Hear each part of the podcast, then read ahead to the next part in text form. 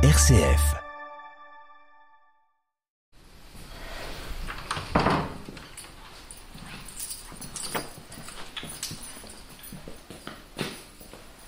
On cherche frère Jean-Baptiste. Qui travaille en musique.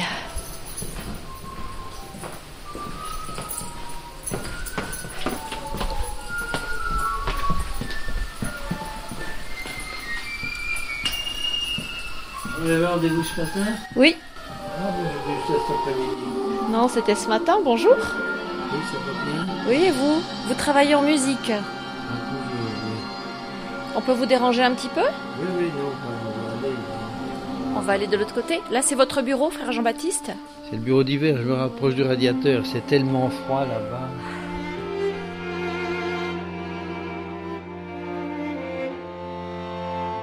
Frère Jean-Baptiste Humbert est religieux dominicain. Il est arrivé à Jérusalem, au couvent Saint-Étienne, en 1969, et il n'en est plus jamais reparti. Mais Jean-Baptiste Humbert est également un grand archéologue, discipline qu'il enseigne à l'école biblique et archéologique de Jérusalem, et il est également l'auteur de plusieurs dizaines d'articles scientifiques et de livres sur le sujet. Il a participé à de nombreuses missions archéologiques avec l'école biblique, en Israël, en Jordanie, en Iran. Il a co-dirigé notamment les fouilles de la citadelle d'Aman, puis il a dirigé la mission archéologique franco-palestinienne de Gaza. Nous le rencontrons dans son laboratoire, hein, que les frères de l'école biblique et archéologique française de Jérusalem appellent aussi le musée. Pour un non-initié, ça ressemble à une sorte de caverne d'Ali Baba, plusieurs pièces, dont une principale, où pierres, jarres, photos et tessons en tout genre se côtoient. Tous ces objets paraissent se poser sans logique particulière. Tout en déambulant dans ce musée, Jean-Baptiste Humbert nous parle de son travail et de sa foi, la manière dont ils se sont nourris mutuellement. Désormais, les chantiers de fouilles appartiennent plutôt au passé pour lui, alors il les évoque à travers des photos accrochées au mur ou en feuilletant des albums. N'importe on commence. Donc voilà, par exemple, regardez, voici le. Ça, c'est un de mon plus gros chantier des fouilles archéologiques. C'est une toute petite partie d'un site que j'ai euh, travaillé pendant 25 ans, qui est à Gaza, au bord de la mer. c'est un port, c'est euh, une ville fondée par les colons grecs au VIe siècle. C'est toute une, euh, une partie de la Judée romaine poussée par Hérode. Enfin, tout cela était intéressant, mais avec le politique, tout s'est arrêté. Ah, vous avez, vous avez, bah oui, les voilà, les, les photos. Les photos Vous avez, oh, j'ai fait dans le byzantin aussi, hein, dans, dans les églises là, des mosaïques. Vous pouvez regarder peut-être. euh, Oui, regardez pendant qu'on cause. Qu'est-ce que c'est ça? Euh, C'est une église, une église oh, un- tout un complexe avec un baptistère.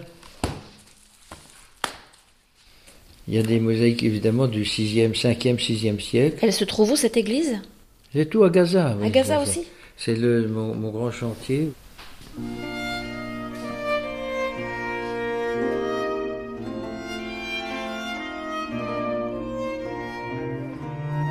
Vous étiez archéologue avant d'être dominicain ou c'est l'inverse?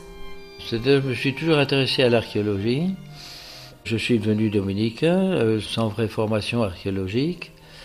Mais euh, à un moment donné, eh bien, l'ordre m'a dit tu devrais aller à l'école biblique euh, à Jérusalem parce qu'ils pratiquent de l'archéologie. Ils font de l'archéologie, ils en ont peut-être besoin de forces nouvelles et je me suis à peu près formé. Je suis à moitié autodidacte et à moitié formé de bric et de broc. Vous êtes arrivé en quelle année ici? Le 15 août 1969. Quels sont les frères qui vous ont marqué quand vous êtes arrivé Moi, dans ma partie, le- les frères qui m'ont marqué, c'est les archéologues d'abord. Le père de Vaux, qui était une grande figure, euh, un peu austère, euh, lumineuse, mais autoritaire.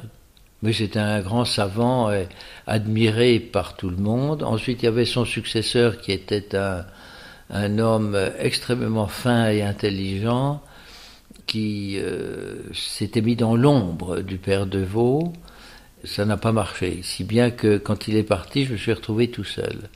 Mais il y avait un autre que j'admirais beaucoup, c'est l'école aujourd'hui, la jeune génération l'a un peu oublié, c'est le père Coinon, qui était un architecte des monuments historiques de l'île-et-Vilaine, qui est devenu dominicain, et qui arrivait ici, alors s'est complètement investi dans la restauration des monuments anciens. Il a passé 25 ans à restaurer le Saint-Sépulcre. Le Saint-Sépulcre tel qu'on le voit aujourd'hui, c'est Coinon qui l'a complètement refait. Donc c'était des gens euh, avec un bagage professionnel euh, lourd, et eh ben disons que j'en ai profité.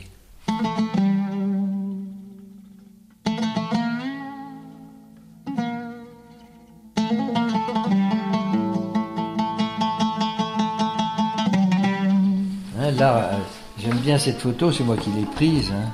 Le frère Jean-Baptiste Humbert, dominicain et archéologue à l'école biblique et archéologique française de Jérusalem.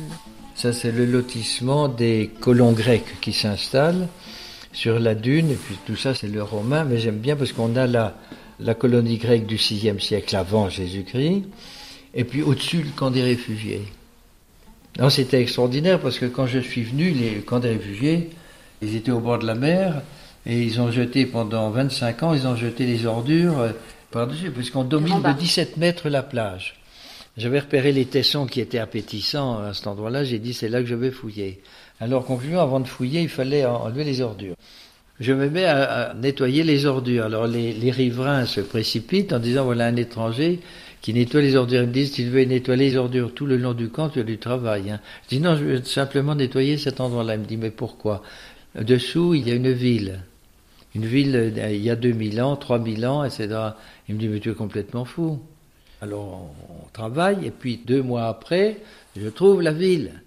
Alors ils sont revenus me voir en me disant, mais nous on est nés là, on habite là, on n'a jamais rien vu. Toi tu viens de 3000 kilomètres, tu arrives et tu dis, il y a une ville là, tu creuses et tu la trouves. Comment tu as fait? Il y a une autre pièce de l'autre côté. Oui, oui. Qu'est-ce qu'il y a dans ces tiroirs Des petites figurines. Euh, c'est des Artémis, quoi. Ah ben voilà, hein, c'est joli ça, non? Il y en a plein d'autres. Hein. Dans chaque tiroir, il y a des petites choses comme ça, des petits trésors comme ça Des pierres. Oui, ça, ce sont les, les blocs euh, sauvegardés du tombeau des rois, un grand tombeau du dernier roi euh, de, de, Juda, qui est mort en 44 après Jésus-Christ. Qui se trouve où?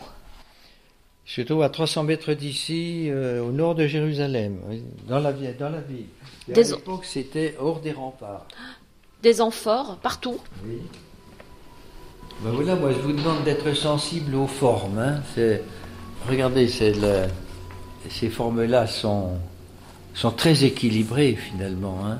Vous avez une espèce de, boule au sommet de l'amphore qui se termine par des lignes droites et l'équilibre entre la partie supérieure et la partie inférieure est parfaite.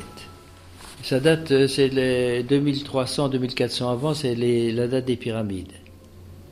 Il y a encore des vases plus vieux, euh, plus loin, mais Regardez l'élégance de ces vases. Alors, c'est ça qui est intéressant. Si vous vous retournez, là, vous voyez, voyez d'autres genres. Ça, c'est du 16e, 17e avant. Et vous regardez. Avant Jésus-Christ. Oui, avant Jésus-Christ, oui.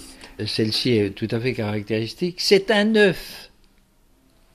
C'est une forme d'œuf. Un grand, un grand œuf. C'est un œuf. Regardez celle-ci aussi. Par l'expérience, ils avaient découvert que c'était la forme la plus robuste. Que ces vases-là, regardez comme ils sont élégants, c'est hein, bien. 20e siècle. 20e siècle avant.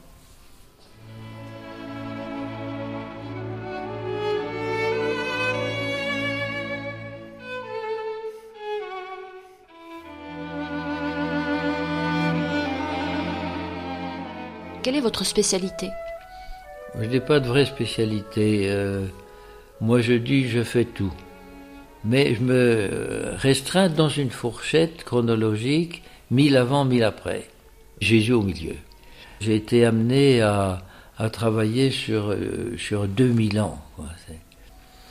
Et c'est finalement assez riche, mais l'archéologie est un, un métier où les chemins vous mènent euh, là où vous ne voulez pas. C'est-à-dire? C'est-à-dire, euh, vous cherchez les remparts de l'âge du fer, de la période royale, et vous tombez sur du byzantin. Une espèce de gymnastique intellectuelle, professionnelle, où il faut passer de l'un à l'autre. Un, site ancien qui a duré 3, 4, 5 000 ans à tous les étages de l'histoire empilés les uns sur les autres, et il faut bien les traverser. On ne peut pas les évacuer pour atteindre la couche qui vous plaît.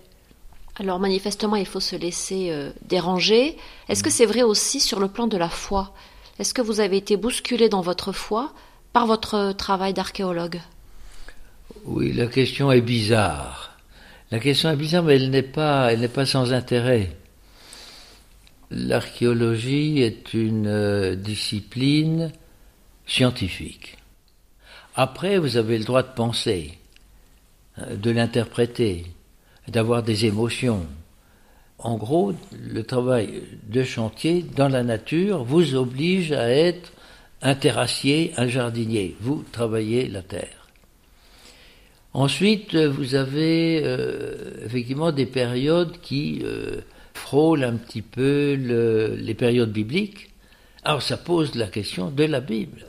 Les gens veulent absolument que la Bible soit illustrée par l'archéologie. Or, on s'aperçoit qu'il y a des grands trous dans la tapisserie. Il y a une petite tendance aujourd'hui avec les, ce qu'on appelle les, narratifs, de dire il n'y a pas besoin de la critique historique ou de la critique archéologique, nous voulons le texte tel quel. Oui, mais on n'a que la moitié. On n'a que la moitié parce que l'archéologie est l'album de photographie d'un livre qui, par ailleurs, est posé sur la table. Vous avez un texte, la Bible. L'archéologie, vous aide à le comprendre. Je dirais que pour comprendre le texte, vous devez regarder l'album photo. La Bible, c'est, vous avez trouvé dans un vieux tiroir de la maison de campagne qui était au grand-père, oh, dans un tiroir, vous trouvez, euh, il a été euh, militaire en Syrie pendant la Grande Guerre. Alors il y a plein d'aventures, il décrit euh, des villes fantastiques, des fleuves, des, troupeaux, des bergers, des bédouins et des gris, c'est bien. vous faites une idée. Et puis, euh, en fouillant un peu plus, vous trouvez l'album photo. Et ça change complètement votre lecture de, son texte. Ce n'est pas la même chose. Il est émerveillé par les villes, mais c'est un peu poussiéreux, c'est pauvre, c'est en terre crue, c'est moche, les, les bédouins sont euh, effrayants, etc. Vous avez une autre vue le texte, d'accord, mais il y a la réalité humaine de l'autre côté. Et c'est pas la même chose. Si vous vous contentez de la Bible comme un message spirituel, euh, euh, lisez la Bible. Euh, vous pouvez faire comme les très pieux américains qui le matin ouvrent la Bible n'importe où, prennent un mot et disent c'est le message du jour. Non, non, non, il faut, il faut assumer que la Bible est enracinée. Si elle n'est pas enracinée, on la lit faussement.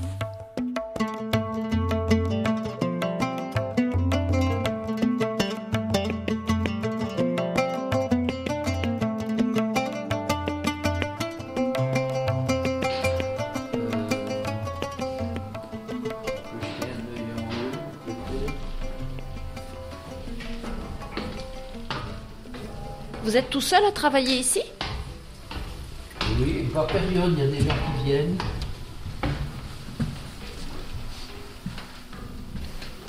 Ah, ça sont mes fouilles en, Galilée. Alors là, il y en a combien d'amphores oh, bah, Il y en a, il y en a, il y en a, oui. Regardez ces formes extraordinaires aussi. Mm. Bronze moyen, 18-19e siècle avant Jésus-Christ. Elle est grande celle-là. Hein Elle est grande et puis c'est tellement élégant. Ces, ces gens-là avaient l'élégance dans la tête. C'est harmonieux, c'est des belles formes harmonieuses. Oui, ah, voilà, ça c'est la période hellénistique. Euh, c'est un peu moche, mais enfin vous avez. Pourquoi vous trouvez ça moche? C'est devenu. Non, c'est intéressant parce que c'est devenu industriel. Ah, là vous avez euh, un hmm. petit compagnon. Oui. Il y a des chats partout ici. Et elle se cacher ici.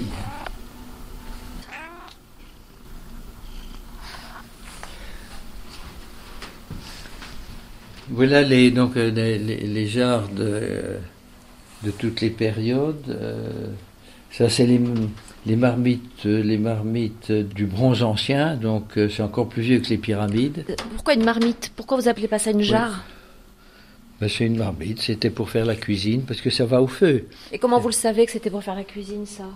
Ben, Parce que ça va au feu. Et tout le reste aussi, non? Ah ben non, non, c'est des vases de cuisson. Et puis, et puis ce, cette série-là est intéressante, c'est tout le commerce maritime phénicien, de, le, Liban actuel.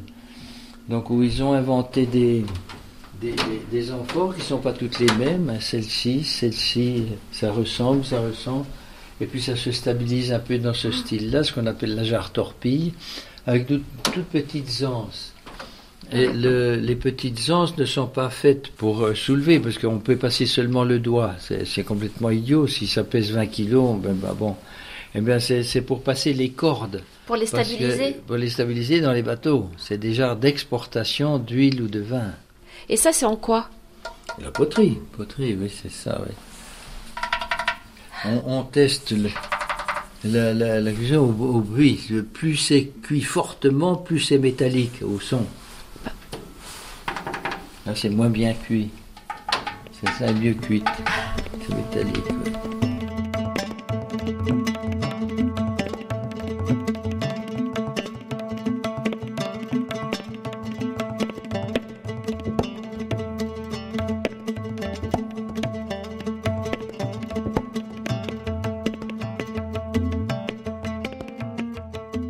L'archéologie simplifiée, l'archéologie biblique simplifiée, qui est un danger, vous entraîne toujours à l'anachronisme, c'est-à-dire de se tromper de période. Nous poursuivons notre entretien avec le frère Jean-Baptiste Humbert, dominicain et archéologue à l'école biblique et archéologique française de Jérusalem. Donc il faut faire attention parce que vous avez un fait et vous pouvez vous tromper de mille ans.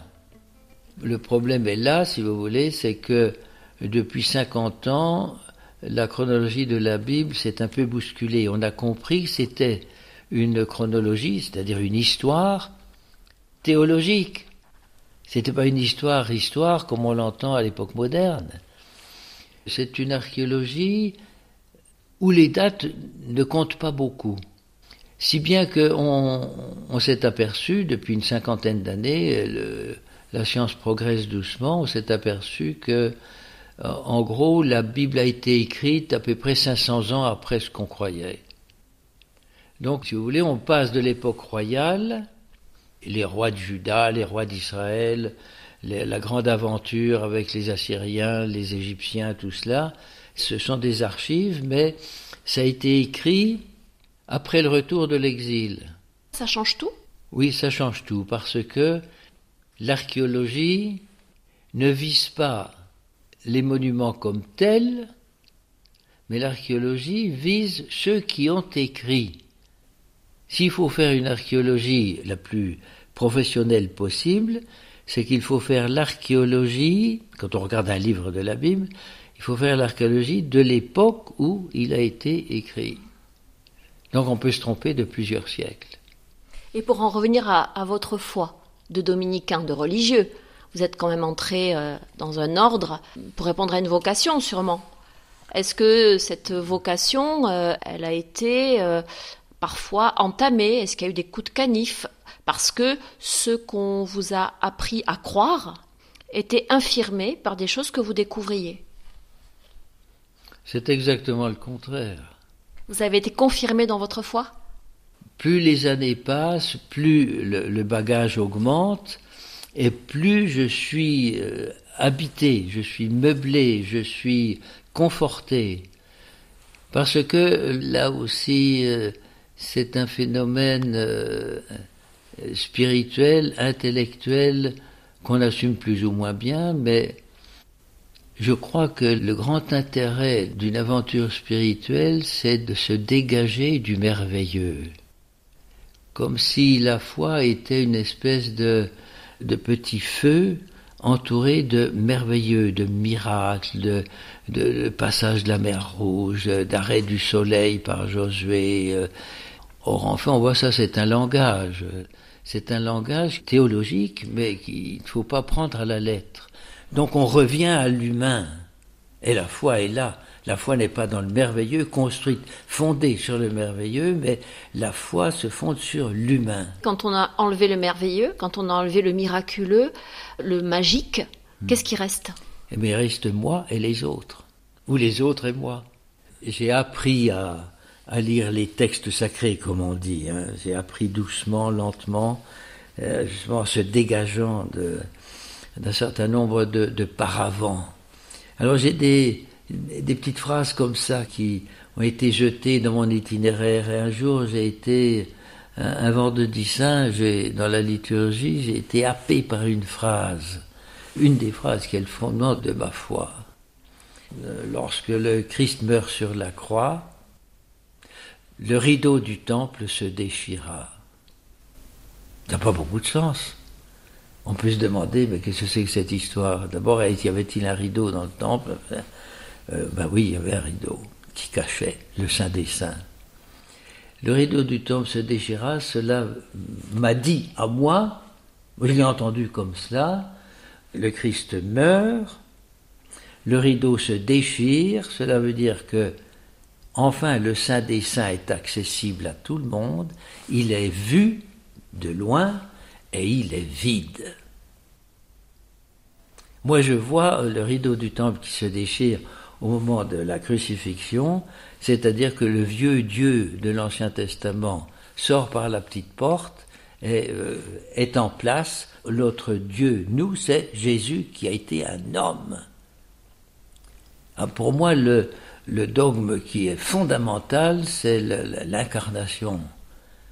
Tout le texte qu'on a de la Bible, il faut le lire à travers l'incarnation. J'ai une autre phrase, Dieu a parlé, oui, mais c'est les hommes qui ont écrit, et heureusement.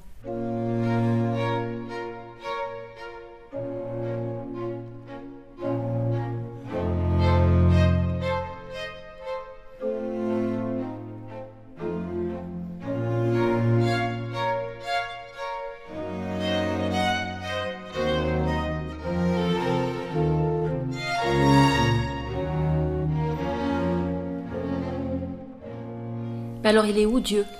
Dieu est en nous, dans les hommes, dans l'humanité. Et je reviens à l'archéologie. Pour moi, l'archéologie, c'est ça.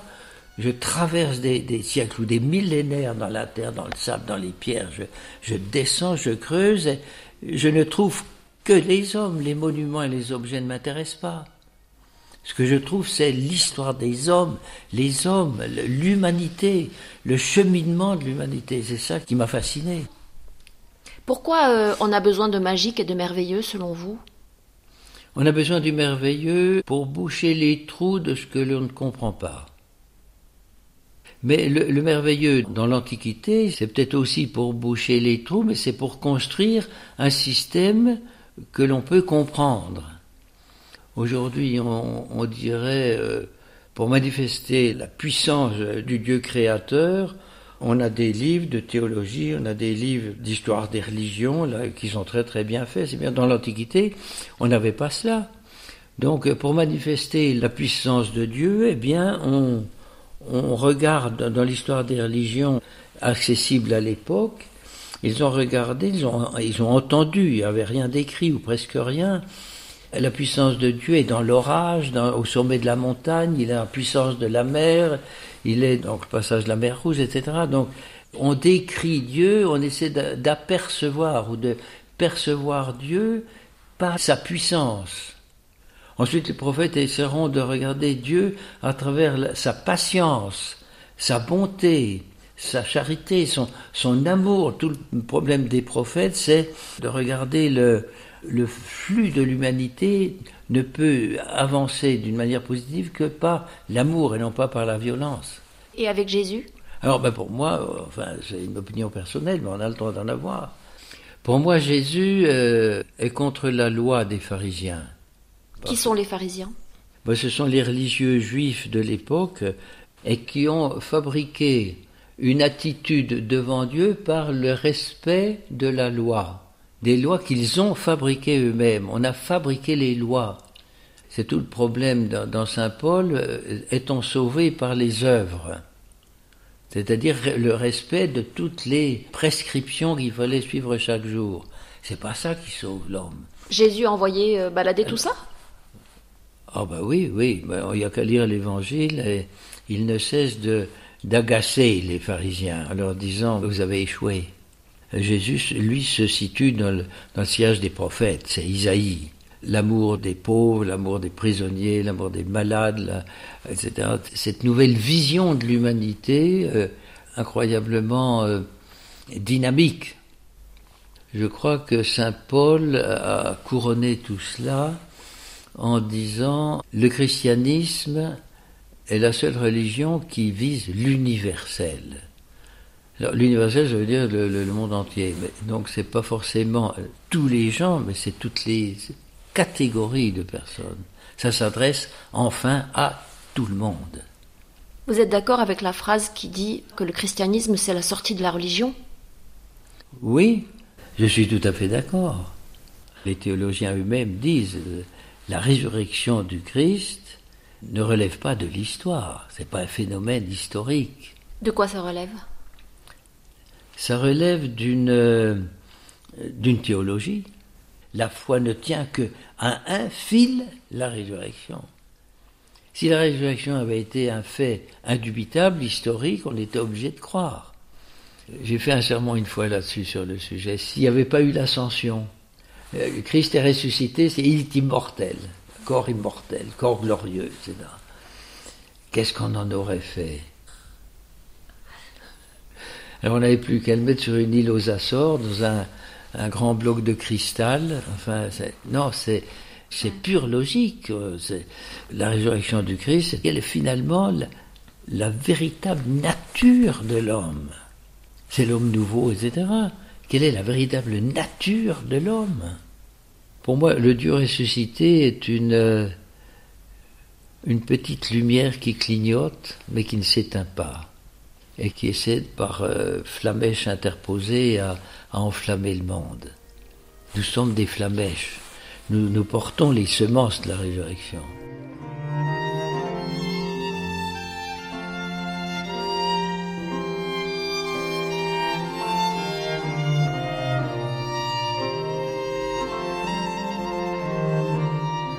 Quelle a été votre plus grande émotion d'archéologue? La grande émotion n'est pas dans ce qui est matériel, n'est pas dans les objets, dans les murs, dans les, maisons. La grande émotion, c'est de trouver la solution au problème que vous posez. Soudain, j'ai eu l'intuition que ça y est, je trouvais la solution. C'est ça. Et ça, ça fait plaisir. Ça, c'est une émotion. On n'endort pas la nuit. Oui, viens, allez, viens. Hum, hum. Elle n'aime pas, elle, griffe quand je la prends. Allez, non, non, non. J'ai récupéré sur le trottoir, elle était ah toute petite comme ça. Vous lui avez donné un petit nom? Cléopâtre.